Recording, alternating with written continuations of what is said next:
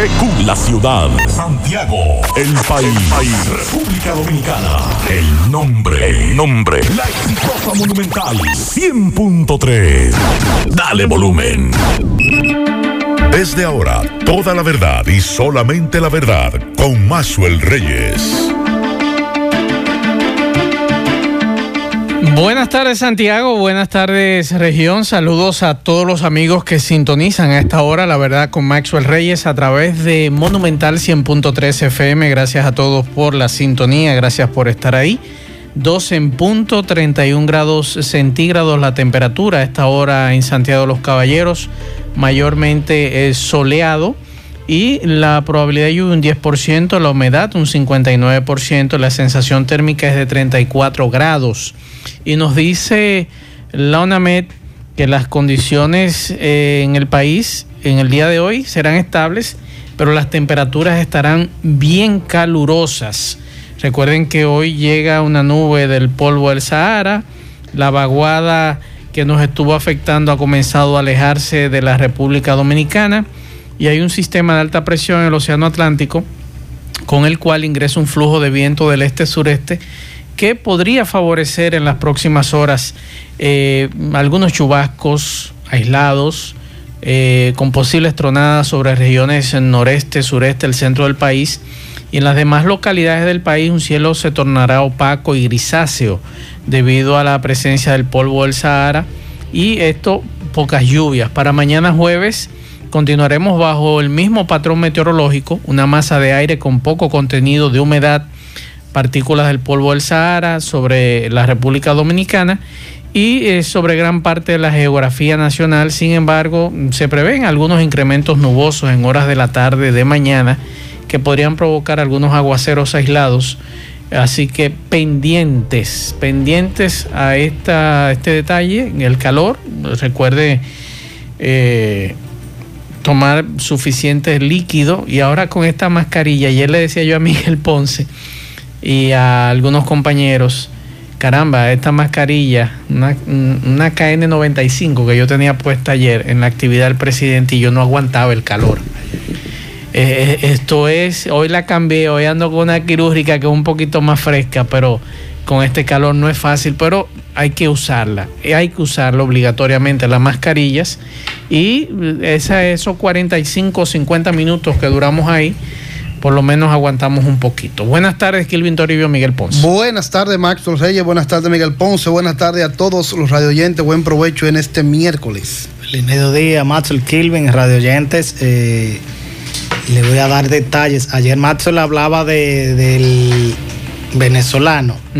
Y de cómo este señor en mayo del pasado año se le impuso medida de coerción. Le voy a dar todos los detalles de qué sucedió después de ese momento, porque decíamos y cómo estaba libre, cómo fue y qué sucedió. En breve, en breve le voy a dar, le voy a dar algunos detalles porque es posible que en las próximas horas eh, porque están trabajando en coordinación en lo que me dice una fuente, Venezuela y República Dominicana con el caso, porque es más grave de lo que nosotros creemos. Mucho más grave la situación de ese vuelo, que no fue el único. No ha sido el único vuelo. Y hay una situación bastante grave, una investigación muy amplia sobre ese caso. Y no solamente fue ese vuelo. En breve estaremos hablando que es muy probable que él estaba haciendo lo mismo que hizo el año pasado cuando lo apresaron. Es que es similar, y ahí es mi pregunta. Desde el mismo aeropuerto, usted puede hacer lo mismo. Desde el mismo aeropuerto. Porque desde el mismo aeropuerto, Gregorio Luperón. Sí, es desde, desde ahí estaba operando. Así que en breve vamos a hablar algunos, dar algunos detalles con relación a este tema. Y vamos a escuchar estos mensajes que nos dejan algunos amigos oyentes hacer Reyes, la verdad, como hace Reyes, hace Reyes, hay que hacer un llamado a la gente, porque si usted se siente enfermo, ¿eh? ¿por qué anda en la calle contagiando a los demás? Aquí en toma yo, oye, anda la gente con esa enfermedad, como si fuera nada. Y ellos lo saben, tienen, tienen esa enfermedad y van a la casa de los demás a, embromar, contagiando a la gente. ¿Sabes qué es? No, pero eso es fácil, mi estimado. A su casa entra el que usted quiera, cierre la puerta y que le toquen, no, usted no puede entrar aquí a mi casa. Vamos a esperar que aparezca una vacuna y usted va a mi casa. A la mía nadie va. Por Ni siquiera mi familia por ahora. Porque yo hice un decreto. Nadie entra a mi casa. Ni familia, ni nadie. La señora que nos acompaña siempre, hay un protocolo y nosotros tenemos nuestro protocolo. Pero usted es que decide si en su casa entra o quién entra o no entra. Y si su puerta está cerrada, nadie va a entrar, digo yo. Pero en ocasiones siempre dejamos la puerta abierta y cualquiera entra, se sienta y ya es difícil usted sacarlo. Ciérrela. Seguimos escuchando mensajes. Buen día, buen día, Mazo el Reyes. Te habla Nelson Cruzeta. Yo voy pasando ahora mismo frente a Bardón y veo un, motor quemado por completo y al lado de Baldón y una jipeta Prado blanca. Se le quemó una parte del lado derecho de la jipeta y parece que chocó el motor, la jipeta chocó el motor ahí. Eso está lleno de, personas y ahora mismo acaba de llegar eh, Muchas el 911. Gracias. Muchas gracias Nelson. Seguimos escuchando. Buen día, buen día, Mazo de Mazo. A ver si usted le hace un llamado a este señor el síndico de La Paloma a ver si él viene a, a, solucionar este problema, porque aquí hay unos camiones tirando un, un, bache que están sacando, habilitando solar y tienen la carretera de la mamá aquí baratar completamente en la entrada. Es bueno que usted mande a la prensa ahí o diga algo, a ver si el síndico viene y habla con esta gente, porque imagínese, es un problema. Bien, ya usted lo está diciendo, lo está denunciando. Y recuerden. distrital. Sí, recuerden. Que le llaman Rafaelito. Recuerden que hoy es miércoles. Hoy estará con nosotros la licenciada Yasmin Mayor, asesoría y consultoría migratoria en breve. Así que las preguntas eh, con relación al tema de migración, buscando visa para tu sueño de visitar y vivir y trabajar o estudiar en el extranjero. Así que pendientes. En breve estaremos con la licenciada Yasmin Mayor de Gómez Mayor y Asociados y desde aquí queremos darle un saludo a José, que está en Sicilia, escuchando este programa en Italia, y nos manda a todos también un saludo. Así que saludos a José y a ti y a tu familia que nos estás escuchando desde allá. Seguimos. La verdad con Mazuel Reyes. Bien, continuamos 12, 11 minutos. Vamos a hacer contacto en este momento con Natalí Salas Guaiteró de La Voz de América. Natalí nos tiene el resumen, el resumen informativo. Adelante Natalí, buenas tardes.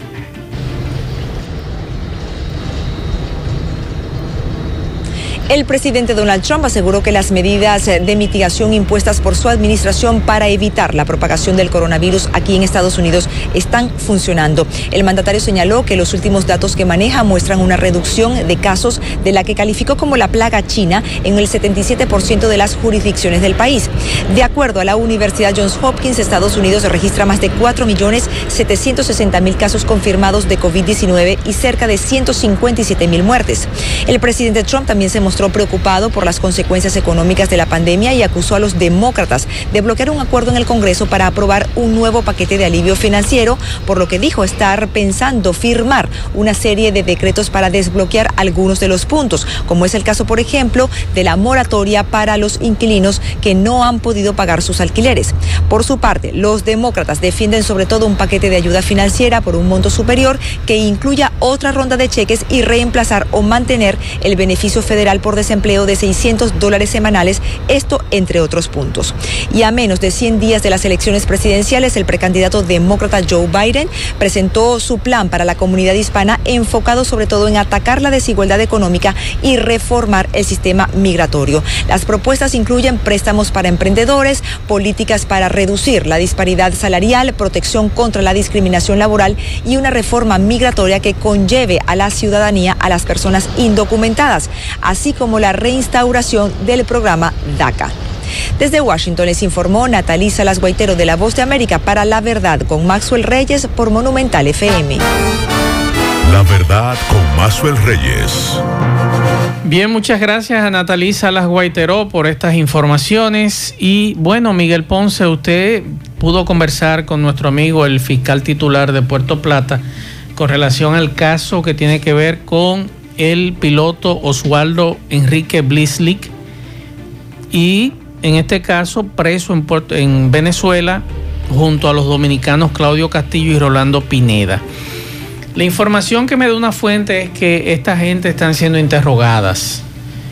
Eh, lo, poco que me han dicho es que hay una investigación conjunta tanto por las autoridades venezolanas como de la República Dominicana, porque ayer yo, por ejemplo, decía, decía en el programa de José Gutiérrez en la tarde que me sorprendía que al día de ayer todavía las autoridades dominicanas no habían dado detalles de este caso, de esta avioneta, de esta aeronave eh, matrícula N17JE que salió la tarde del sábado desde el aeropuerto Gregorio Luperón de Puerto Plata y que esa matrícula es estadounidense. Incluso yo estuve buscando detalles de esa avioneta, de esa aeronave, y me daba en una ciudad de Florida, propiedad de una empresa. Hasta ahora no se ha dicho de quién es propiedad de esa avioneta, pero bueno, la información que tenemos es que este señor aparentemente, Miguel, había hecho varios vuelos, no solamente ese, había hecho ya varios vuelos hacia Venezuela. Y lo que están tratando de determinar, por qué este señor se estaba movilizando con con, con tanta frecuencia entre Venezuela y la República Dominicana y otras islas del Caribe. Y que aparentemente este señor eh, estaba utilizando identidades falsas, es lo que me dice la fuente. Ahora bien, recuerde que este señor lo procesaron el año pasado por documentación falsa y porque no tenía los documentos de otra aeronave que fue confiscada porque había presentado documentación falsa. Ahora, ¿cómo este señor podía movilizarse en ese aeropuerto sin ser detectado luego que fue procesado el año pasado?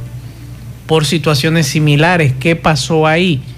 ¿Qué le dijo usted el fiscal? Bueno, eh, ahí es la, gran pregunta. ¿Cómo, si es verdad que hizo tanto vuelo desde el aeropuerto Gregorio Luperón, este señor fue apresado en mayo, como tú dijiste. Le impusieron cuatro meses de prisión preventiva. En agosto fue modificada la prisión preventiva a una garantía económica de 300 mil pesos. En agosto del año pasado. En agosto del 2019, el año pasado presentación periódica y, e impedimento de salida. En noviembre, él y otra persona, un mexicano que andaba con el otro Daniel Gonzalo Moreno. Otra persona más, recuerda eran tres, el otro fue liberado, pero el, mexicano y, y, el señor Blaisley fueron apresados y sometidos. En noviembre, ellos se declaran culpables y se da lo que eh, en derecho, en la justicia. Una negociación. Una, la negociación y se da la condena. Ellos fueron condenados, pero lo que le llaman una, una condena suspendida, es decir, que no la cumplían en ningún penal. Ellos, al, declararse culpable, lo condenaron a dos años de, de prisión, pero de una de pena suspendida. por eso andaban eh, y, y por eso con la facilidad y uno se preguntaba ayer pero la pregunta que, si estaban en, prisión sí pero la pregunta pero la pregunta es la siguiente Miguel. A este señor a los dos tengo entendido los la documentación de volar le había sido suspendida. Entonces cómo estaban volando condenados por un crimen que incluso creo que la negociación fue la entrega de la, de la ah, aeronave. Está en manos del CESAC, eh, eh, la, aeronave que le incautaron, que no llegaron a montarla porque ellos lo sometieron en esa ocasión. No fue por sustraer la aeronave, por documentos falsos para abordar la aeronave, pero como no lo habían hecho todavía, entonces son sometidos por eh, el uso de documentos falsos. Y la gran pregunta es quiénes están detrás en, ese, en, esa, en ese aeropuerto que pudiera salir con tanta facilidad y que en varias ocasiones entonces, porque en esta ocasión es también con documentos falsos que él sale. Exacto, eso es lo que dicen las autoridades. Además, Miguel Ponce, lo que hay que establecer desde cuándo este señor está haciendo vuelos hacia, hacia Venezuela, la isla del Caribe. ¿Y cuántos vuelos hizo? ¿Y cuántos vuelos hizo? ¿Y quién lo apadrina? ¿Para qué? Y también quién es el dueño de la aeronave, porque no se ha dicho tampoco. Eso tampoco se ha dicho, pero la situación es la siguiente. Tengo entendido que el personal del Aeropuerto Internacional Gregorio Luperón está bajo investigación. Las autoridades aquí están tratando de determinar las responsabilidades, quién despachó esta aeronave eh, hacia un aeropuerto que estaba cerrado, si la documentación que este señor presentó es válida y están coordinando lo que son las informaciones con Venezuela. Lo que se dice que en las próximas horas o los próximos días, ambas autoridades, las autoridades venezolanas van a mandar lo que es el informe que ellos ya obtuvieron allá o están tratando de obtener allá y que aquí entonces se va a dar una información en concreto con relación a este tema. Pero deben ir más allá de, de quién en esta ocasión le autorizó el vuelo Puerto Plata a Barahona porque si se han hecho varios vuelos, hay que ver quiénes. Lo que se dice. una persona está detrás de esto. Lo que se dice es que este señor volaba con algunos contactos, autorizados por algunos contactos que él tenía. Es la información que me da mi fuente, así que hay que esperar más detalles porque todavía hay una nebulosa con relación a este tema. Yo estoy preguntando y nadie me dice si fue a llevar o a buscar. ¿A qué fueron? Porque eh, no entiendo armar este rebú para salir de la República Dominicana para regresar. O sea, ¿cómo lo hizo? ¿Cómo lo hace? ¿Cómo hizo los demás vuelos? Este proceso que tú me dices que fue condenado, le fue incautado la, la, aeronave con pena suspendida, la condena de dos años. ¿Por qué negociar con este individuo? Aparentemente. La DNCD nos dice ayer que le estaban dando seguimiento. Un individuo que fue condenado y le están dando seguimiento y le permiten volar. Son cosas que no entiendo.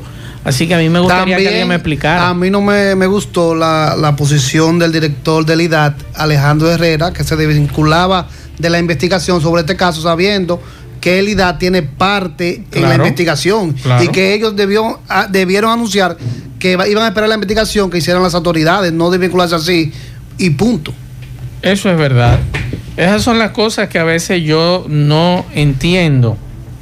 El asunto es, eh, es una situación que uno dice, ven acá, pero aquí hay cosas que no cuadran, no me cuadran. ¿Cómo el IDAC se va a desvincular? No, usted parte de este proceso. Yo creo que lo que hay que esperar más, si es que a esta persona la traen, en el caso de venezolano, ya la, la decisión de condena suspendida entonces debe ser revocada, si es que lo traen, y, cumplir su prisión porque ya es en más de una ocasión que, está cometiendo el mismo delito. Así Por eso la debilidad del Ministerio Público y de los mismos jueces que vemos como un hombre, aparentemente, y, ayer yo le decía a alguien, estamos terminando como en los tiempos del, gobierno de, de Hipólito Mejía, con denuncias de de gente vinculada a todo tipo de fechoría que fueron liberadas.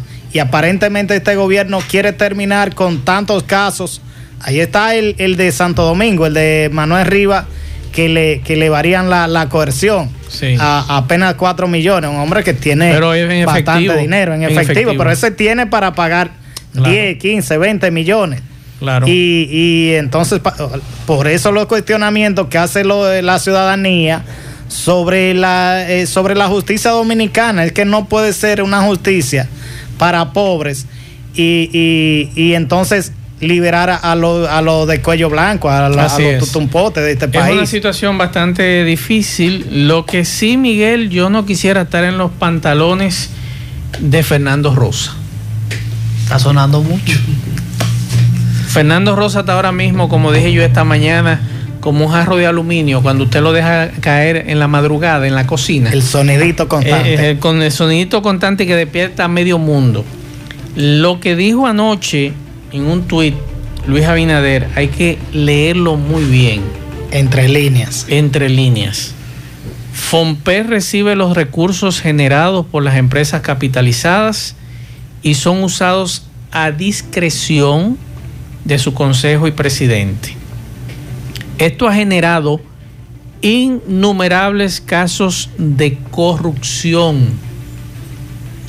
En el nuevo gobierno eliminaremos esta institución y pasaremos los recursos que recibe al sector salud.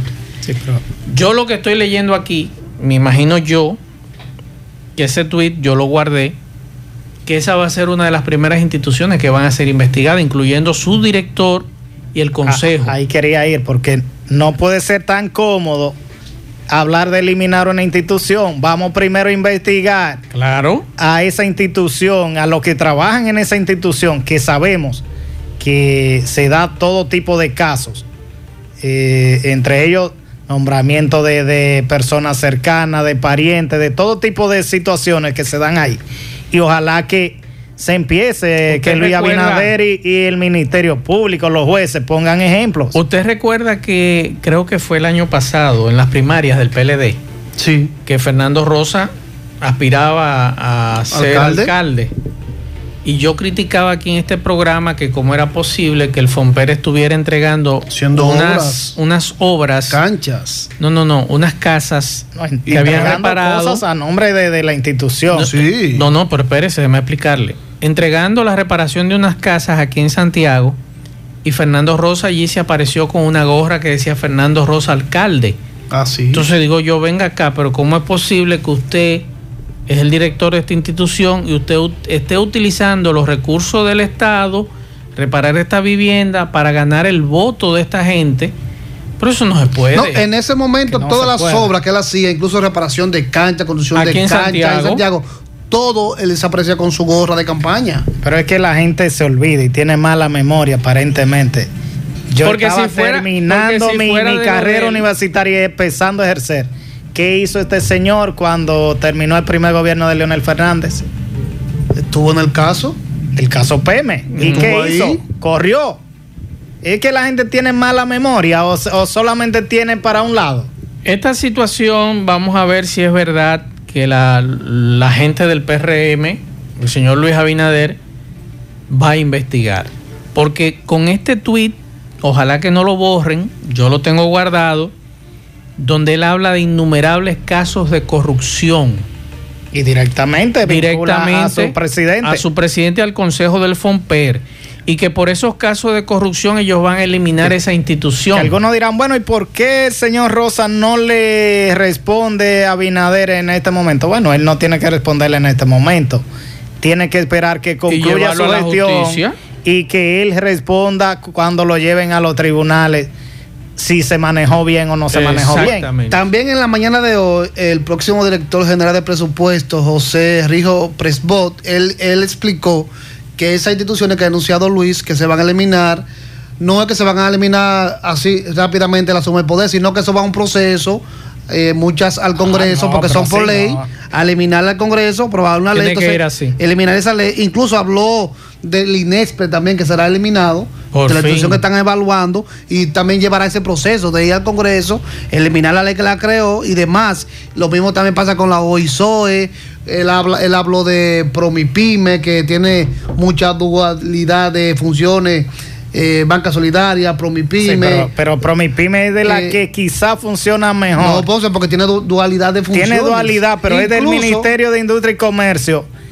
La dualidad que pueda tener dentro de Promipime es otra cosa. Banca Solidaria. Se puede eliminar Banca Solidaria y dejar a Promipime que algunos han planteado, en su mayoría, el sector de la MIPYME, que sea mejor un ministerio, porque si, si a eso vamos, la mayoría de de negocio de, de, que hay en este país son pymes. Ahí voy, porque también a través del Ministerio de Industria y Comercio también hay otro programa que también es para darle facilidades a esas pymes y también dualidad de funciones. Porque dejen una sola. Exacto. Vamos a escuchar lo que planteaba hoy Antoliano Peralta quien se fue nominado consultor jurídico y asumirá a partir del 16 de agosto como consultor jurídico del Poder Ejecutivo. En 11 días. En 11 días, sobre la designación de un procurador general independiente. Eh, también habla sobre la disolución del FOMPER, anunciado por el presidente electo Luis Abinader, y que eso lo van a hacer con otras instituciones. Vamos a escuchar. El presidente de, la República electo anunció eh, la disolución del FOMPER, Y dijo que lo iba a pasar a otro ministerio, a un ministerio, a salud pública. eh, nosotros nos acogemos a lo que haya dicho el presidente. Sí, el presidente cuando nombra un procurador ahora, eh, él ha dicho que va a ser un procurador independiente. Ocasionalmente, en su momento, cuando el presidente lo considere, eh, introducir una reforma más profunda a la justicia, entonces habrá que tocar la constitución. Antonio, hay otras instituciones que pueden ser eliminadas, como la que anunció en el día de ayer el presidente Luis Abinader. Es un tema que lo está manejando directamente el presidente y él lo va a ir anunciando. Bueno, ahí está el tema. Otro tema también que hoy tenemos que hablar, Miguel. Tengo entendido que los abogados de Canqui van a apelar la decisión. Ayer escuchábamos a otro de los abogados de Canqui, el señor Núñez, eh, Mito Núñez. Sí, tengo aquí precisamente el titular, el abogado titular. Ah, eh, Pablo Santos. Vamos a escuchar a Pablo Santos lo que plantea sobre esta situación porque ellos no quedaron muy conformes. Ellos dicen que Kanki no tiene 5 millones de pesos en efectivo para poder lograr su libertad. Y vamos a escuchar lo que plantea Pablo Santos. Buenos días. En el día de ayer, el primer tribunal colegiado de este Distrito Judicial de Santiago sustituyó la prisión preventiva que pesa o pesaba sobre Kelvin Núñez, alias Kanki, y en su lugar impuso una garantía económica ascendente a 5 millones de pesos en efectivo. Nosotros, eh, respecto a esa decisión tomada por el tribunal, eh, tenemos que decir que vamos a recurrir en apelación la misma por dos razones fundamentales. Primero, porque ya la medida de prisión preventiva que pesaba sobre Kevin Núñez, que fue impuesta por espacio de 12 meses, estaba ventajosamente vencida. 16 meses eh, ya lleva guardando prisión. Esa es la primera razón. Y la segunda razón es que habiendo el juez impuesto 5 millones de pesos en efectivo, eh, lo que hizo fue violar las disposiciones del artículo 235 que establece que el juez no debe imponer una garantía de imposible cumplimiento y que debe apreciar la idoneidad de la garantía que imponga, porque su finalidad es que el imputado pueda pagarla. Entonces, no importa si el imputado puede o no pagarla. El monto es excesivo considerando que esa garantía no proviene de una medida impuesta en una en primera fase, sino de una medida impuesta como consecuencia de mandato legal de, de, ordenar el cese de la prisión preventiva, en donde según la ley no, ni siquiera debería imponerse ningún tipo de medida, y mucho menos una que impida que el imputado obtenga su libertad, porque lo que hace que eh, eh, la imposición de una garantía económica de imposible cumplimiento eh, en lugar de la prisión preventiva es precisamente convertir, disfrazar esa prisión para que el imputado, aún teniendo una orden de libertad de juez, no pueda salir de la cárcel por no poder prestar la garantía económica impuesta. Por eso nosotros tomamos la decisión de apelar esa medida para que el tribunal de apelaciones pueda, ¿verdad? Dentro de sus posibilidades o cambiar la modalidad de prestación de la misma para que la pueda pagar a través de una compañía aseguradora, es decir, involucrar un, tercero afianzador, o reducir el monto de esa garantía hasta un monto que sea de posible cumplimiento. La verdad con Bien, ahí está el tema. ¿Qué dirá Félix Porte a todo esto? Me, dio un dato, me dijo que también piensa apelar y que podría pedir en, en 10 millones fácilmente. Más pero también me dio un dato y dice él que en un momento le sugirieron a, a, Kanki que se declarara culpable y que eh, se diera la, el, entonces eh, no, no solo esto se declara culpable y sucede eh, lo que es la prisión suspendida pero él nunca quiso y eso es por eso está en, Rafael y deberá permanecer hasta tanto si es que sale favorecido entonces con la variación de la medida de una fianza que sería entonces vía una aseguradora y no la garantía económica que serían los 5 millones o, es 5 millones de pesos en efectivo. Nosotros incluso en el día de hoy trabajamos algo que el, abogado, el otro abogado Milton Rafael Núñez, conocido como Mito, decía que es imposible que este muchacho pueda pagar los 5 millones y que esa decisión del juez Sergio Fulcar fue disfrazar la continuidad en prisión de su defendido.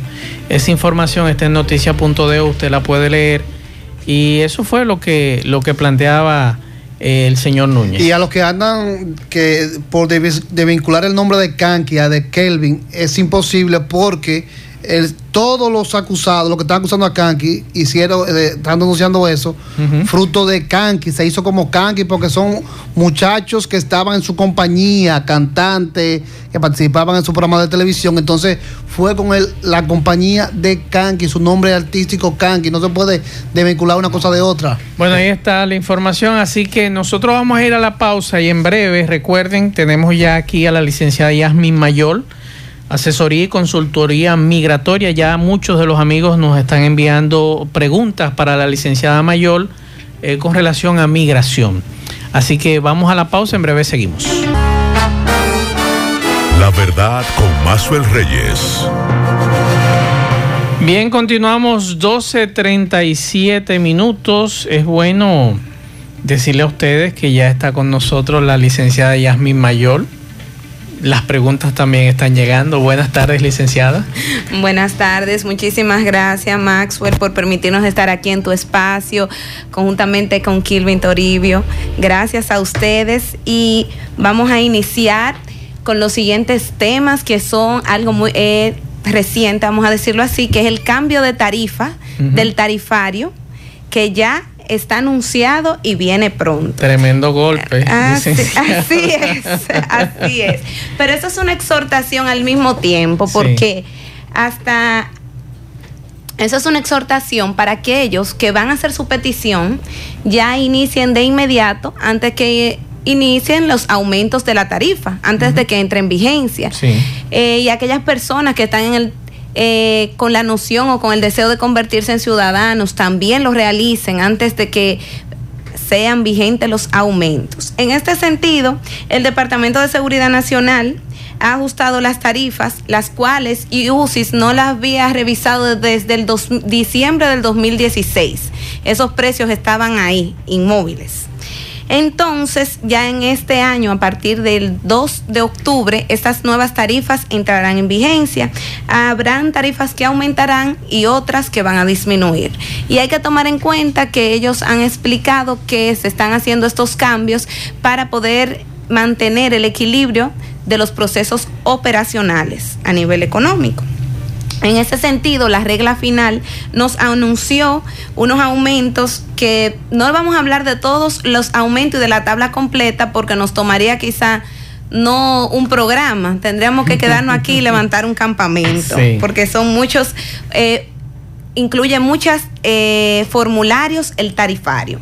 Pero vamos a hacer algunos algunas exhortaciones, como aquellos que van a convertirse o tienen el deseo y reúnen los requisitos para ser ciudadanos estadounidenses, eh, para los cuales la tarifa va a aumentar de 640 más datos biográficos, biométricos, perdón, a 1170. Otros que verán un aumento, ese es uno de los más significativos. Otros que verán un aumento serán también los de solicitudes de residencia que aumentará algunos de 535 a 560 aproximadamente y así sucesivamente. Un documento que es muy utilizado en nuestros consulados aquí por los residentes, que es la famosa carta de ruta. También va a sufrir un aumento que va a venir desde 575, que es su actual precio, a 1010 dólares, más o menos son precios más o menos aproximados de lo que estuve analizando y visualizando en el tarifario. Eh, la carta de ruta es conveniente decir que es un documento que se que solicitan los residentes permanentes cuando se han extraviado su residencia aquí en suelo dominicano, puesto que para retornar nuevamente a Estados Unidos necesitan un documento que pueda justificar que son residentes. En ese sentido, se solicita y se realiza ese proceso por pérdida, eh, por maltrato, cuando está eh, mutilada y también cuando está vencida muchas veces. Por otro lado, está también la, la petición de, de viudas que quería hacer unas exhortaciones en ese sentido, que una petición muy interesante porque las viudas de ciudadanos estadounidenses pueden autopeticionarse ¿Cómo?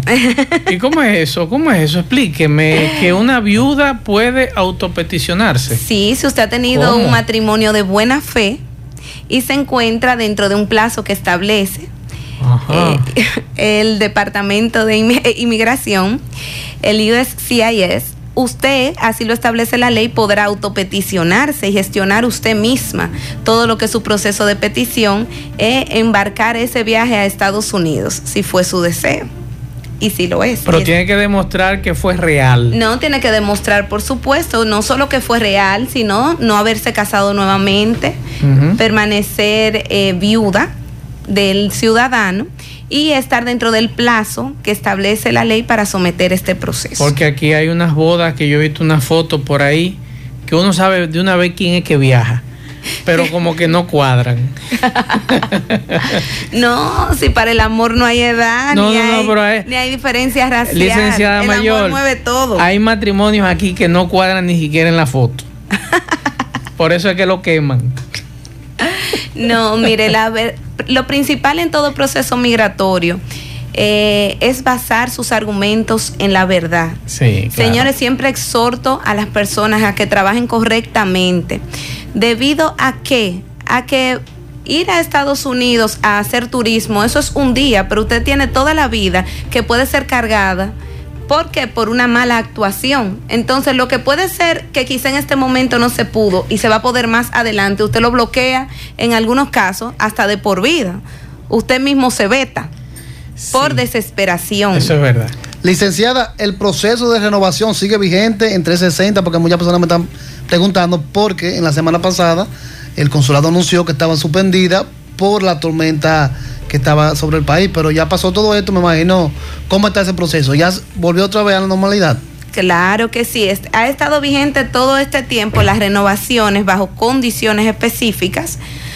¿Qué va a pasar con las renovaciones? Todo aquello, esto es una exhortación que no es, vamos a decir, mm, no está respaldada por ningún documento, pero uno realiza unos análisis, más o menos cuando ve la actualidad, ve el cómo se están manejando los procesos y de cierto modo ustedes mismos pueden llegar a la misma conclusión. Yo exhorto a que todos aquellos que tienen su pasaporte, eh, su, visa en proceso de renovación, o sea, que ya le falta un mes, que le faltan dos meses, que se le acaba de vencer, que hagan esa renovación, porque recuerden que estamos ante procesos que están cambiando diariamente. Y lo que hoy se puede, puede ser que mañana no sea posible. Con esto no quiero decir que nadie haya emitido ningún tipo de, información eh, soportada en documentos que establezca que esos procesos lo van a paralizar pero como estamos ante una migración tan cambiante por la situación del COVID y todos los males que nos están ahora mismo atacando, debemos de tener todas nuestras documentaciones en orden, pasaportes, eh, visas y todo lo demás. Licenciada, retomando el tema del aumento, eh, retomando el, tema del aumento, por aquí nos, nos yo le iba a hacer una pregunta a usted. Pero yo prefiero mejor que sea este amigo oyente que le haga la pregunta a usted. Maxwell, buenas tardes. Maxwell, yo eh, quisiera que le preguntara a la licenciada mayor. Eh, yo tengo un proceso con mi esposa, yo la pedí hace como siete meses. Si es eh, esa nueva tarifa, el tarifario es retroactivo o yo voy a tener que pagar el aumento. Muchas gracias. Recuerde que estamos hablando que va a tener una vigencia a partir del 2 de octubre, lo cual implica que va a ser para los procesos que se van a iniciar a partir del 2 de octubre. Es decir, si usted va a hacer una petición el día 3 de octubre, ya usted sabe que el tarifario, las nuevas tarifas van a aplicarle, no solo para peticiones, para una serie de solicitudes. Por eso usted hace la recomendación que lo haga desde ya para que evite esos aumentos. Para que evite esos aumentos. Y aquellos que también tienen que hacer su ciudadanía. Yo siempre exhorto a los residentes que tienen, hay, hay residentes que tienen 30 años en Estados Unidos y no hacen su ciudadanía. Así es. Y lo ideal para un residente que ya esté en la posibilidad de hacerlo es que se convierta en ciudadano. Es lo mejor. Es lo ideal, porque un ciudadano tiene otras prerrogativas. Yo siempre hago mi propia definición en cuanto al residente, que digo, un residente es un extranjero con derecho de trabajar y de estar. Así es. Que si tiene cualquier situación en lo que se resuelve, a usted lo pueden hasta, hasta deportar, mientras que un ciudadano, un ciudadano no, un ciudadano ya tiene otro tipo de derechos y otro tipo de facultades que le concede la ley. Así es. Otra cosa que le quería exhortar, hablando de los viajes, del turismo, porque realmente el ser humano no se detiene. No se detiene. ¿En qué sentido lo quiero decir? La vida continúa, tenemos el COVID, vienen guerras, vienen va, pero el ser humano continúa su vida dentro de la medida de las posibilidades, eh, ejecutándola de la misma manera. El que tenía vacaciones, que quiere tomarla, que ha esperado todo un año y tenía ese viaje planificado, que ha hecho sus ahorros, lo quiere hacer. Ahora mismo, no, no podemos decir que hay un impedimento en todas partes para ingresar. Hay muchos países que permiten que se ingrese. Por ejemplo, el caso de nosotros mismos, en República Dominicana, que somos un país pro turismo. Lo único que le hemos solicitado a nuestros turistas es que en la actualidad ellos presenten una prueba de PCR y en dado caso que no la presente, en el mismo aeropuerto se va a hacerle eh, la prueba. Sí. En caso de esa prueba, es bueno para que conozcan cómo funcionan las cosas, den positiva, eh, operará el protocolo del ministerio de- del que ha establecido el Ministerio de Salud Pública y las entidades correspondientes, eh, trasladándolo a una de, los, de las instituciones de tratamiento de COVID. Pero también tenemos que pensar en nosotros los dominicanos que queremos viajar. Y en ese sentido es que viene mi exhortación. Ahora mismo, una buena recomendación que no es una obligación es que todo el que quiera viajar tenga dos cosas en su mano, dos elementos. Su prueba, que sería lo ideal, el que puede viajar con su prueba. Con esto no quiero decir que ahora mismo no van a poder entrar a Estados Unidos sin la prueba, pero les hago la exhortación porque vienen muchas normativas que vienen caminando y usted puede estar en la transición del proceso. Si ya usted tiene su viaje planificado, sería bueno que tenga su prueba y también un seguro de viaje. Hay que entender que un seguro de viaje, que siempre le hago la aclaración, no es lo mismo que un seguro médico internacional de salud. El seguro de viaje tiene limitaciones y es para eventualidades. Es decir, que usted llegó a un país y usted pisó mal, se cayó, y tuvo una situación o usted iba cruzando una calle, pa, y vino un carro y lo chocó, pero no que usted se fue enfermo de, Domi- de República Dominicana darse un tratamiento de salud. Así es. Entonces es ideal que ahora el que vaya a viajar tenga su seguro de viajes, principalmente por los asuntos de carga pública. Porque si usted está en un país extranjero y ante esta situación de, del mismo COVID, de la pandemia, se presenta cualquier eventualidad, quizá no tenga usted nada, pero se le presenta una situación, una falta de aire, usted va a tener que recurrir a los servicios que tenga ese estado, a los es. servicios públicos. Y indirectamente se va a cargar su perfil como una carga pública. Es ideal que todo aquel que va a viajar tenga su seguro de viajes. También le exhorto que pueden preguntar en nuestra oficina, que allá mismo podrán eh, podrán optar por diferentes tipos de seguro de viaje que nosotros eh, tenemos a disposición de los clientes. Vamos a ir a la pausa en breve. Algunas preguntas y este tema del aumento de la tarifa que a muchos le ha llamado la atención. La verdad con Mazuel Reyes. Bien, continuamos con la licenciada Yasmin Mayol, asesora y consultora en migración. En breve, usted nos va a hablar de los tiempos, ¿verdad? Que están tardando las peticiones. Sí.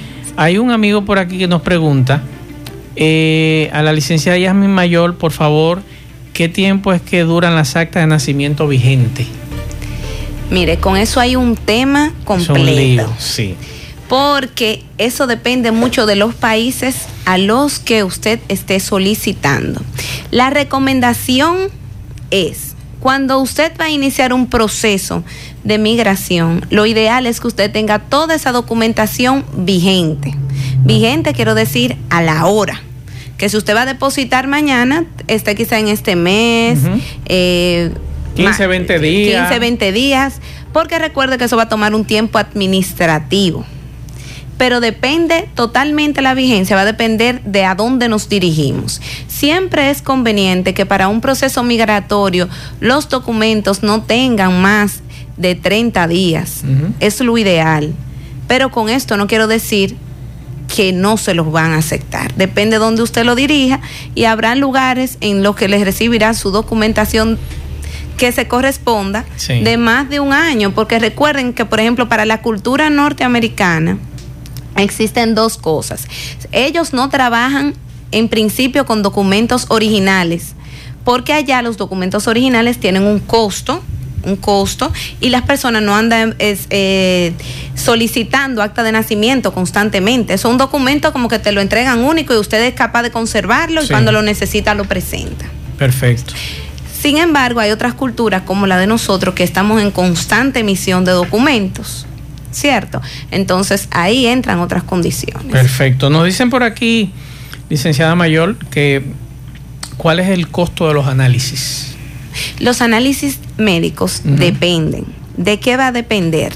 Bueno, va a depender de su edad, de su, aparte de su edad, va a depender de otras de otras series de elementos, de si usted tiene otros análisis que ya están incluidos. Por ejemplo, los niños que a veces tienen su tarjeta de vacunación vigente, quizá no se tienen que hacer todos los análisis, porque algunos se los puede validar que es que no tienen que volverlo a pagar porque esos que tienen ahí en la tarjeta están vigentes y aplican. Con relación al tema del seguro de viaje que usted eh, planteaba hace un ratito, por aquí nos dicen, por favor, pregúntale a la licenciada mayor si una persona que le salió la residencia y va a viajar para quedarse a vivir en los Estados Unidos necesita el seguro de viaje o, o si ya porque va a sacar uno allá cuando llegue no es necesario el seguro de viaje, si es preferible llevarlo desde aquí o comprarlo allá. No, que cuando, por ejemplo, si usted es residente ya, usted tiene la facultad de poder ir, si usted es un residente legal, ya usted tiene la facultad de poder ir a un, a un centro de salud. Sin embargo, hay algunos residentes que han estado dotados por este asunto de carga pública que se le exigirá que deben de tener un seguro de salud privado. Ok, vamos a escuchar este mensaje. Sí, perdón. Vamos a escuchar este mensaje. Masuel, buenas tardes. Una pregunta para la licenciada. Yo tengo una petición el 2011, la aceptación, y mis papeles ya están caminando. Ya yo pagué un dinero, esto por aquí, pero yo quiero decidir ahora, eh, esto petición de residencia, de madre ciudadana a hijo casado. Yo quiero, tengo intenciones de retirar ese, ese proceso ¿Qué pasa? Quiero quedarme con mi, visa de 10 años. ¿Qué debo de hacer? Ok. Bueno, lo primero es que una petición F3, que es la de madre ciudadana, hijos casados, tiene está, actualmente se está trabajando el primero de junio del 2008. Es decir, que está en un plazo aproximado de unos 12 años y un mes, más o menos, a la fecha de ahora, para ser conocida. El que desea retirar una petición que valga la redundancia, las peticiones son retiradas por los peticionarios principalmente. Simplemente tiene que realizar una carta dependiendo en qué estado, o sea, en qué, en qué parte del proceso se encuentra esta petición a la entidad correspondiente al departamento donde se encuentre procesando y expresar su deseo de que no quiere continuar con esta petición número uno. Entonces eso va a entrar a un proceso de terminación. Okay. Adicional a eso, si tiene su visa vigente, porque se fueron como varias preguntas al mismo tiempo, si tiene su visa vigente, una cosa no va a afectar la otra, porque ya tenía su visa previo a la petición y la visa y la petición no están interrelacionadas, pueden coexistir y no necesariamente tienen que, tienen que chocar unas con otras, a menos que ya cuando usted tenga su residencia, ya entra otro proceso y esa visa no va a tener razón de ser. Perfecto. Nos pregunta una amiga a través de Instagram que si una ciudadana, una sobrina ciudadana puede mandar una comunicación, una petición, una invitación, una carta de invitación. Hay muchos que no creen en las cartas de invitación, pero yo pienso que son prudentes siempre, porque no hay nada que dé más tranquilidad que usted saber que este extranjero que va a entrar tiene una persona que lo respalda y que esa persona se hace responsable de él. A veces, muchas veces incluso le, se hacen responsable de los gastos, del hospedaje, como una invitación como tal, así lo dice. Eso tiene, tiene buen sentido y todo va a depender cómo se utiliza, saberlo utilizar. Otro mensaje por aquí. Muy buenas tardes, Maxwell Reyes. Esta pregunta va para la licenciada cuando ya ella esté en el aire. ¿Cuándo se reabrirán las citas para eh, las personas que van a buscar visas de paseo? Actualmente, ¿qué nos han expresado? Como le había expresado anteriormente, se está viviendo el día a día y hay que esperar. Nos expresa la misma embajada. Manténganse eh, verificando nuestras redes, nuestras páginas, las informaciones que de manera oficial fluyen, pero actualmente no hay una fecha. Hay que esperar que esa reapertura inicie. Perfecto. La última pregunta. Maxwell, tengo la guarda de un niño de hace seis años. Cuéntame la licenciada si yo puedo buscarle visa con la sentencia de la guarda. Que si él puede buscar la visa a ese niño con la sentencia de la guarda. Sí, es posible, es posible porque ese niño está a su cargo, pero tiene que tomar un detalle muy en cuenta que al momento que él vaya a sacar ese niño del país, va a necesitar hacer un permiso de menor de sus padres. Entonces, ¿qué va a pasar ahí? Hay que ver si en esa guarda, si cuando se conoció de ese proceso, porque la guarda es un proceso litigioso. No litigioso porque conoce de un tribunal siempre, porque muchas veces hay guardas que se conocen de manera administrativa cuando todas las partes están de acuerdo, pero sucede algo, se falla mediante una sentencia esa guarda o se homologa. Entonces, ¿qué va a pasar aquí? Que hay que definir, saber si adentro, si en ese momento se discutió una salida del menor o no porque muchas veces migración aquí exige que debe de tener un documento adicional a la guarda donde exprese la salida de que esa persona podrá no solo cuidar de ese menor y ver por su bienestar, sino también poderlo sacar del país. Perfecto. Licenciada, nos queda un minutito para que nos dé la, los, tiempos. los tiempos, por favor. Bueno, para la categoría F1, que es hijos mayores de 21 años de ciudadanos estadounidenses, se está trabajando eh, agosto 15, 2014 lo cual los coloca en un tiempo aproximado, o sea, es decir, que si yo hiciera mi petición hoy, aproximadamente de 5 años y 11 meses yo vendría conociendo de mi posibilidad de visa. Los F2A, que son los cónyuges e hijos solteros menores de 21 años de, de residentes permanentes legales, están a fecha actual.